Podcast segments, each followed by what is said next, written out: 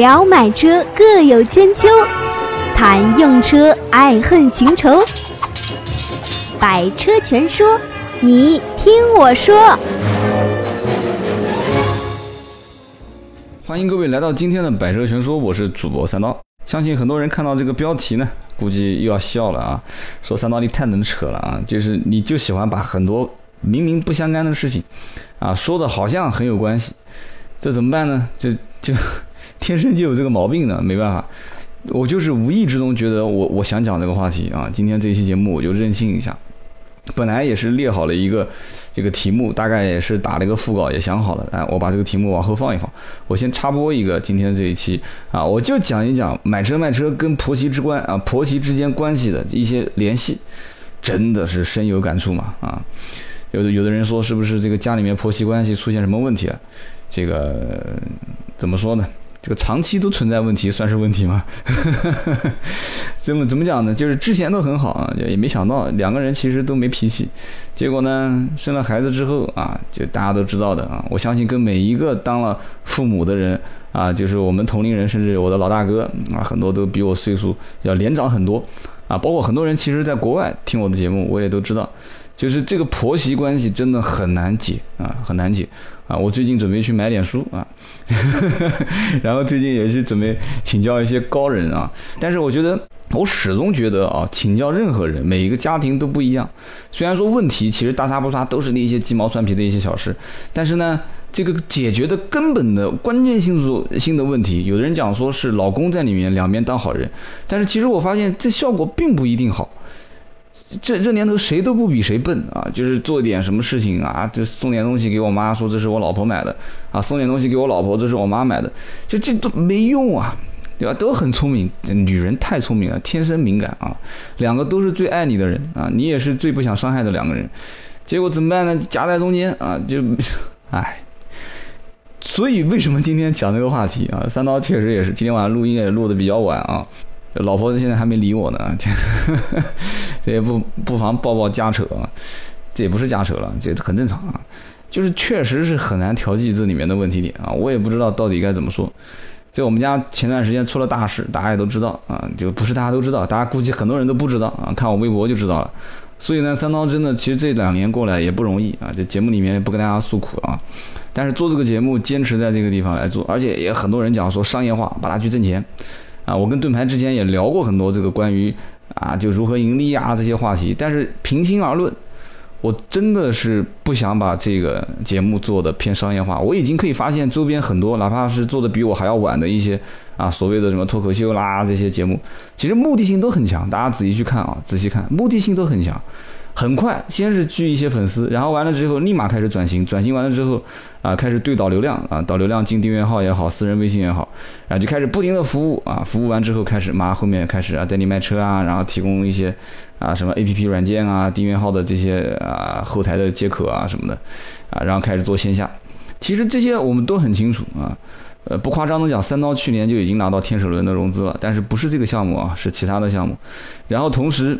我们的团队啊，包括异地的啊城市的开拓，我们整个的其实流程做的都还算可以的。但是呢，怎么说，就是《百车全说》这个节目，毕竟是我应该讲是无意之中做的，觉得是挺有意思的。我也不觉得做的累，虽然录节目也挺辛苦的啊。你想想看，你巴拉巴拉的录，讲那么二十多分钟，刚开始是兴趣啊，一年之后其实还是兴趣，但是有的时候呢，会觉得有些枯燥。啊，我看到有的有人留言讲说啊，你是不是江郎才尽了？哎，我还真有那种感觉，不知道江郎才尽，就是我觉得我找不到那种突破突破口啊。我也想不啰嗦，我也想列一些提纲啊，拿个提纲在面前，你看我要是现场主持，要给个提示词什么的，那我说的肯定也是轻车熟路啊。就就王自健啊，往王自健往那边一站，我跟大家说个段子啊。前两天啊，这个这个什么什么，你说段子没问题啊，你把段子一个一个的像一个小方块一样的就理好了，我给你表现出来就 OK 了。但是不行，为什么不行呢？首先没有那么大量的时间去写段子、找段子啊。当然了，你如果大家听友有这个能力的话，我我回头留个邮箱给你们，你可以投稿啊。你投稿给我，我有段子，那轻松很多。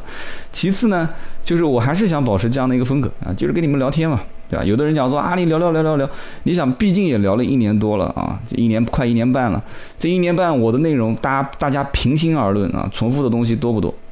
你们平心而论，很多，而且我不追热点，我不喜欢拿一些什么什么很热点的事件。很多人讲说前段时间出车祸了，赶紧讲啊。我也知道这个话题一抛出来，点击量肯定高。但是我既然没有把它商业化，所以我就根本暂时不需要去用一些爆点、热点的东西来博眼球。慢慢做，喜欢的自然会留下来啊，不喜欢的自然他会说你什么东西啊，聊的根本就不行啊。有很很多人讲说这个节目根本没有任何商业价值啊，说这个客户就是大家现在听我节目的这些人啊，很多人跟我讲说这是客户，说这些客户都无法变现啊，这些人都是啊，就是就是零零散散的。其实我始终认为。就是我这边是话筒啊，你那边是听筒，在听筒的那一端啊，能在这一秒钟听到我声音的人，我相信很多都是铁粉啊，很多都是铁粉。不要跟我谈这些人的消费能力怎么样，也不要跟我谈这些人说啊，将来是不是有买车或者没有买车。我平心而论啊，我做这个节目，其实我看不到你们啊，也是因为以前开过私人微信号，但是。嗯，出现了很多很多的这个，就是太多了。每天就是九百九十九条信息之后就是省略号，我每天都回不完。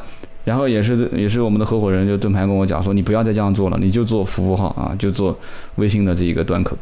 那么我平心而论，在整个的操作流程当中，我我现在看不到大家，我心里面其实也没有什么安全感啊。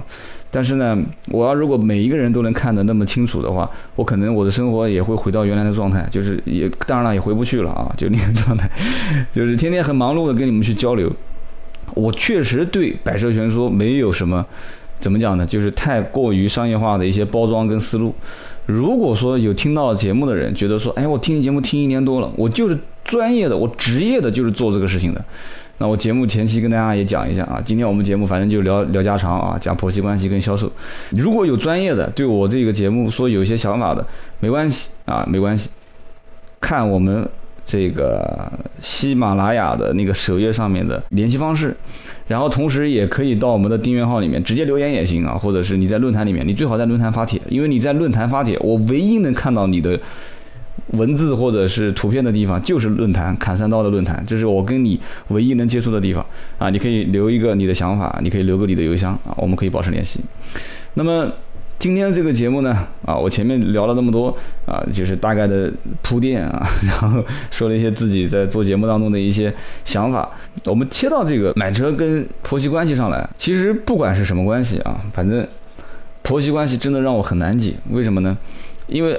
两边都是有道理的啊，然后我在中间呢都不知道到底用什么样的方式来让两边这边都有道理的人啊去说通对方的道理，也就是说把一个人的思想装进另外一个人的脑袋里面这种事情，那基本上是是非常非常难的啊，特别是在两个人都有一个目标啊，就是这一个小孩子啊，就怎么去教育他或者怎么去啊在生活中去去去去培养他，这个是很成问题的啊，除非一个人放权，一个人全权托管。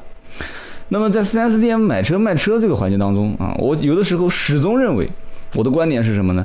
销售就是每一个 sales，他其实就是在领导啊，就是他的经理、总监和客户之间，就是每天都在处理类似于像婆媳关系一样的这个问题。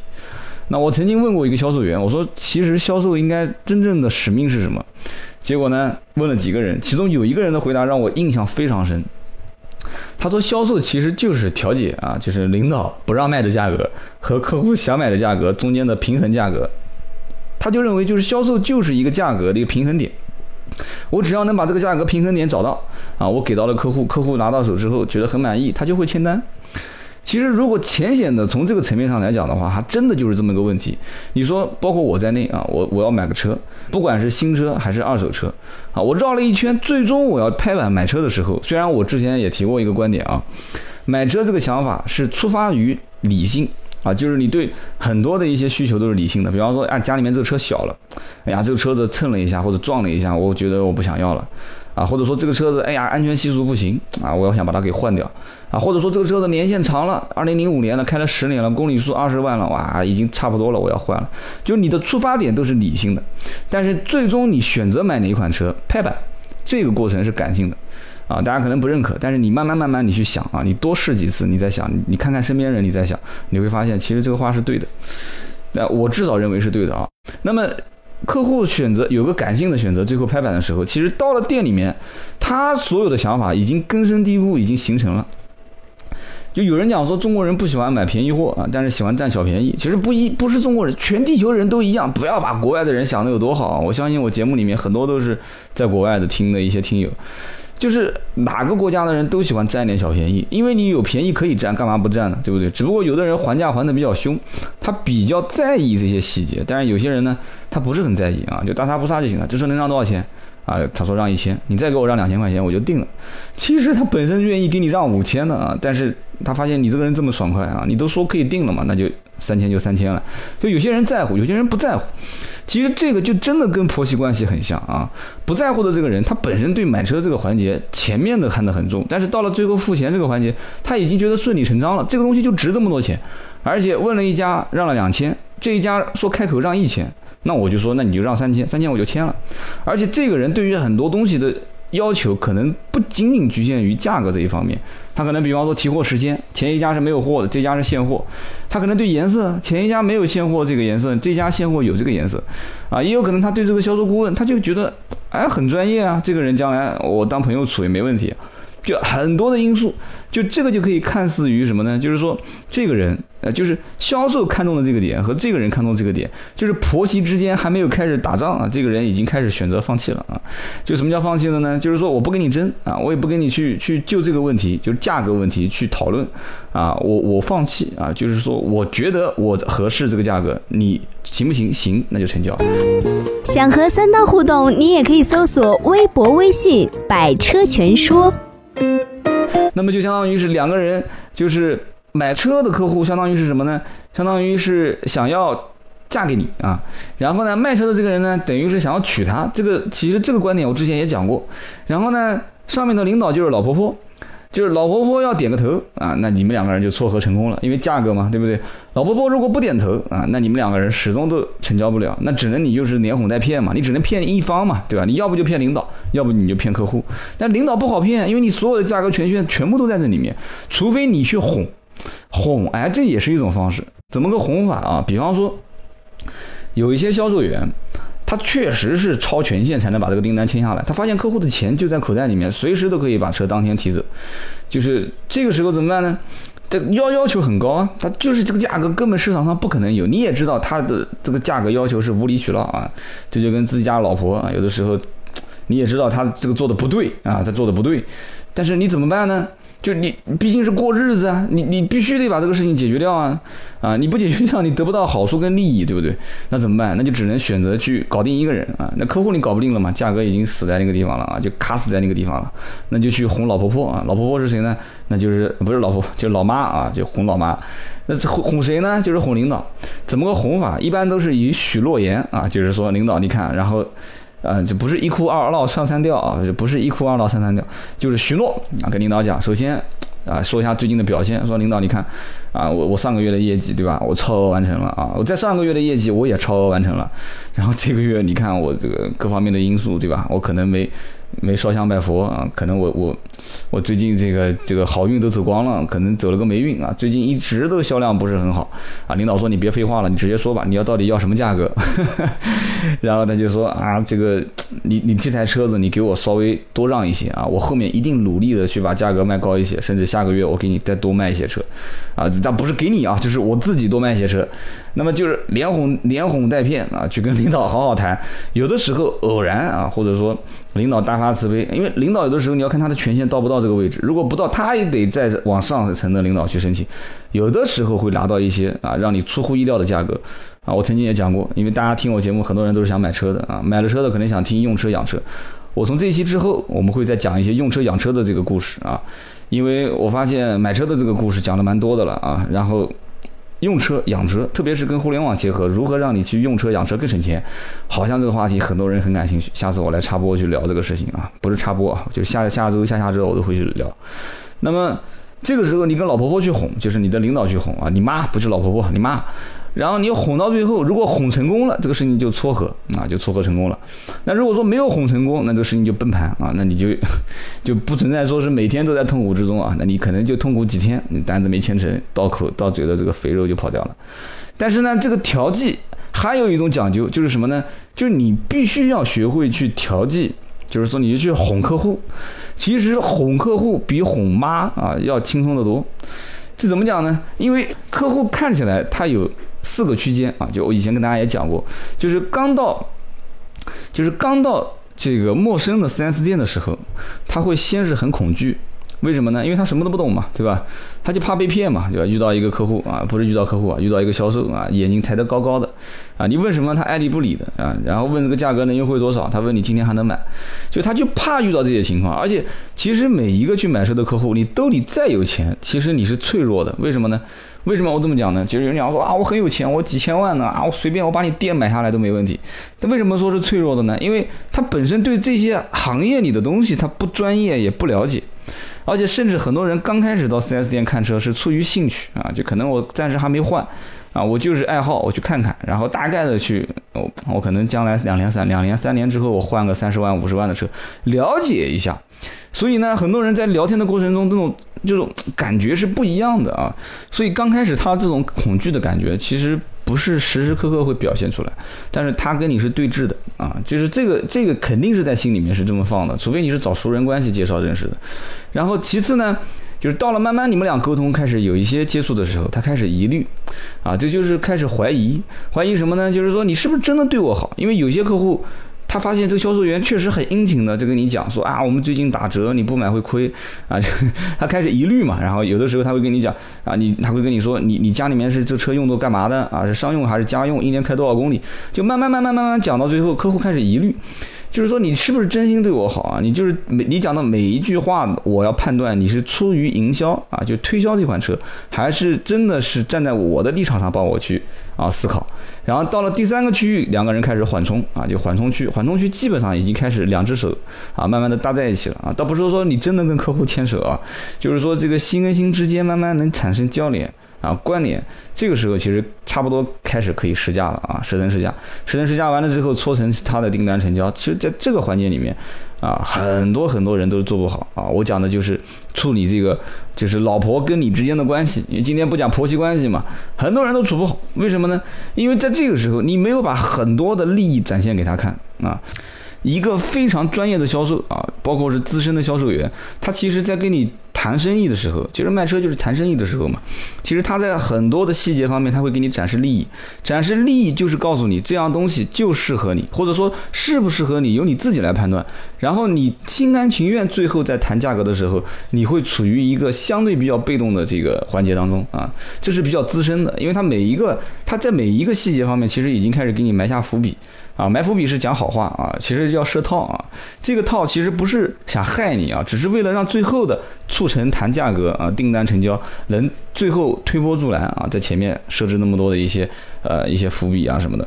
那么其实我讲到今天婆媳关系也是一样的，就是很多的一些细节也是在这个过程当中啊去埋下伏笔的啊，就是生活中的一些很多细节，两个人之间如果已经不说话了。哎呀，我都开始暴露的这个很多我生活中的细节了啊！就是如果说不说话了，那这个时候说明他已经开始成为了一种路人关系啊。但这个讲的有点生硬啊，就我们家还不至于到这个地步啊。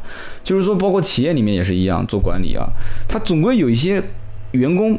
他就是路人关系啊，他就觉得这个事情跟我无关啊。我每天上班，我只要打卡，我不迟到，我下班只要我不早退啊。你安排我的任务，反正我按时完成啊。我明我明明可以提前完成，我也要按时完成，你也拿我没办法。这种路人关系，我觉得最核心的点是什么呢？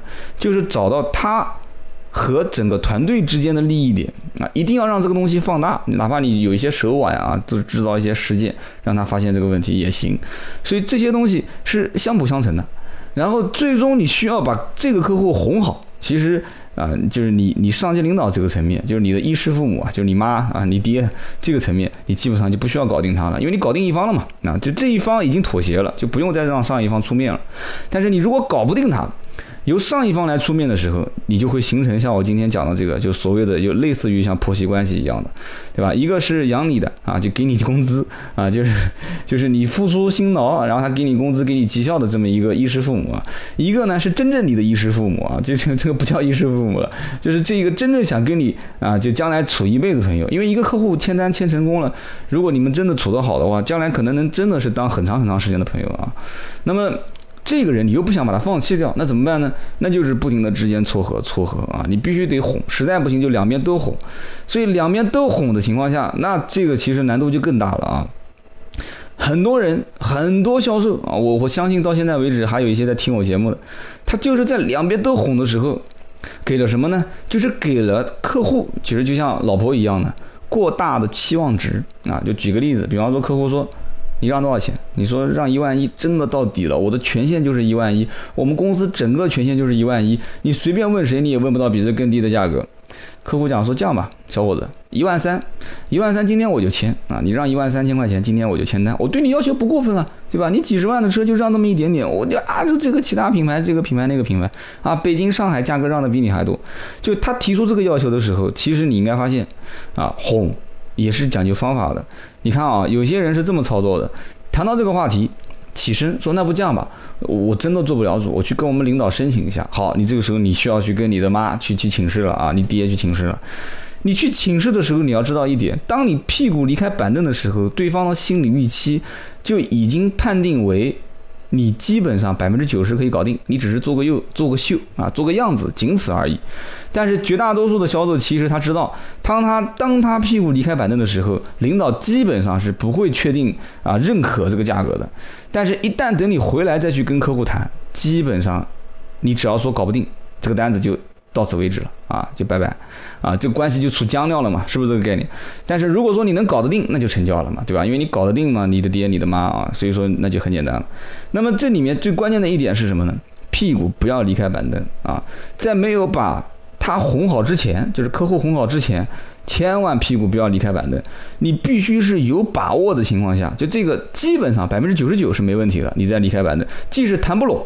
对不起，谈不拢，今天可以先送走这个话题。如果不是今天当天要提现，可以先送走。送走我慢慢的跟你谈，然后留一些伏笔，还是要留一些伏笔，就是其他家你先别交定金，啊，你等我们这边政策调。而且这个车你，我目前了解你也不是很着急，啊，你暂时先缓一缓，价格后面肯定还会再调整，哎，你就留个伏笔，就这些留伏笔的地方，就是你去哄的地方。我觉得每一个人真的是仁者见仁，智者见智啊。今天这个话题呢，我聊的可能是有点牵强，但是怎么办呢？哎，就是我脑海当中就想到了这个婆媳关系跟销售之间的关系，而且我以前我记得我隐隐约约提过一次啊，我说客户跟你之间想结婚啊，你的领导不给价格，结果两边结不了，那不就是你跟他想结婚，你妈不同意吗？不就这么简单吗？所以今天我把这话题拉出来，啊，也是三套遇到一点的困扰了啊，也向各位听友求助求助啊，就如何处好婆媳关系。这个没结过婚的啊，就不要在论坛里面给我什么建议了啊，这个结过婚的，而且。我期望是那种的，就结过婚也没有婆媳问题的，这个也别给我什么建议了。我祝你全家幸福啊！我希望是结过婚，生完孩子之后，就怎么说呢？生完孩子之后，你们家就开始慢慢出现婆媳关系的问题了，而且越来越严重，都是一些鸡毛蒜皮的问题。哎。但是你可能通过一个什么民间的白胡子老头啊，或者是你看到了一本什么秘籍，或者是你就突然一夜之间眼睛一睁，你顿悟了啊，你开始用各种各样的小方法、小技巧，你把你们啊就是婆媳之间的关系调节好了、处好了。我希望这位大师千万不要保留啊！我好歹也有这么多的这个听友在听节目，千万千万不要保留，包括你们身边如果有这样的人，我真的今天这期节目啊，就哪怕你说内容再烂。再烂再不好听，这期节目我就是来求助的啊！我就是来求助的啊！各位到论坛给我啊，包括喜马拉雅的评论，我也不怕丢人啊！你给我多多评论啊，多多支支招啊！到我的论坛里面支支招啊！请告诉我到底如何处理。听好了啊！我希望是那种之前婆媳关系还不错啊，然后呢，之后生了孩子之后，婆媳关系出现矛盾和裂痕，然后一直就是有问题，慢慢慢慢又调解回来的这样的大师啊，如果是你或者你的朋友，请务必啊到我们的微信服务号的砍三刀里面去留个言啊，或者是在喜马拉雅的评论里面评个论啊，再次感谢各位了啊！今天这期节目呢就到这里，我们下一期接着聊。本节目由斗志文化制作出品。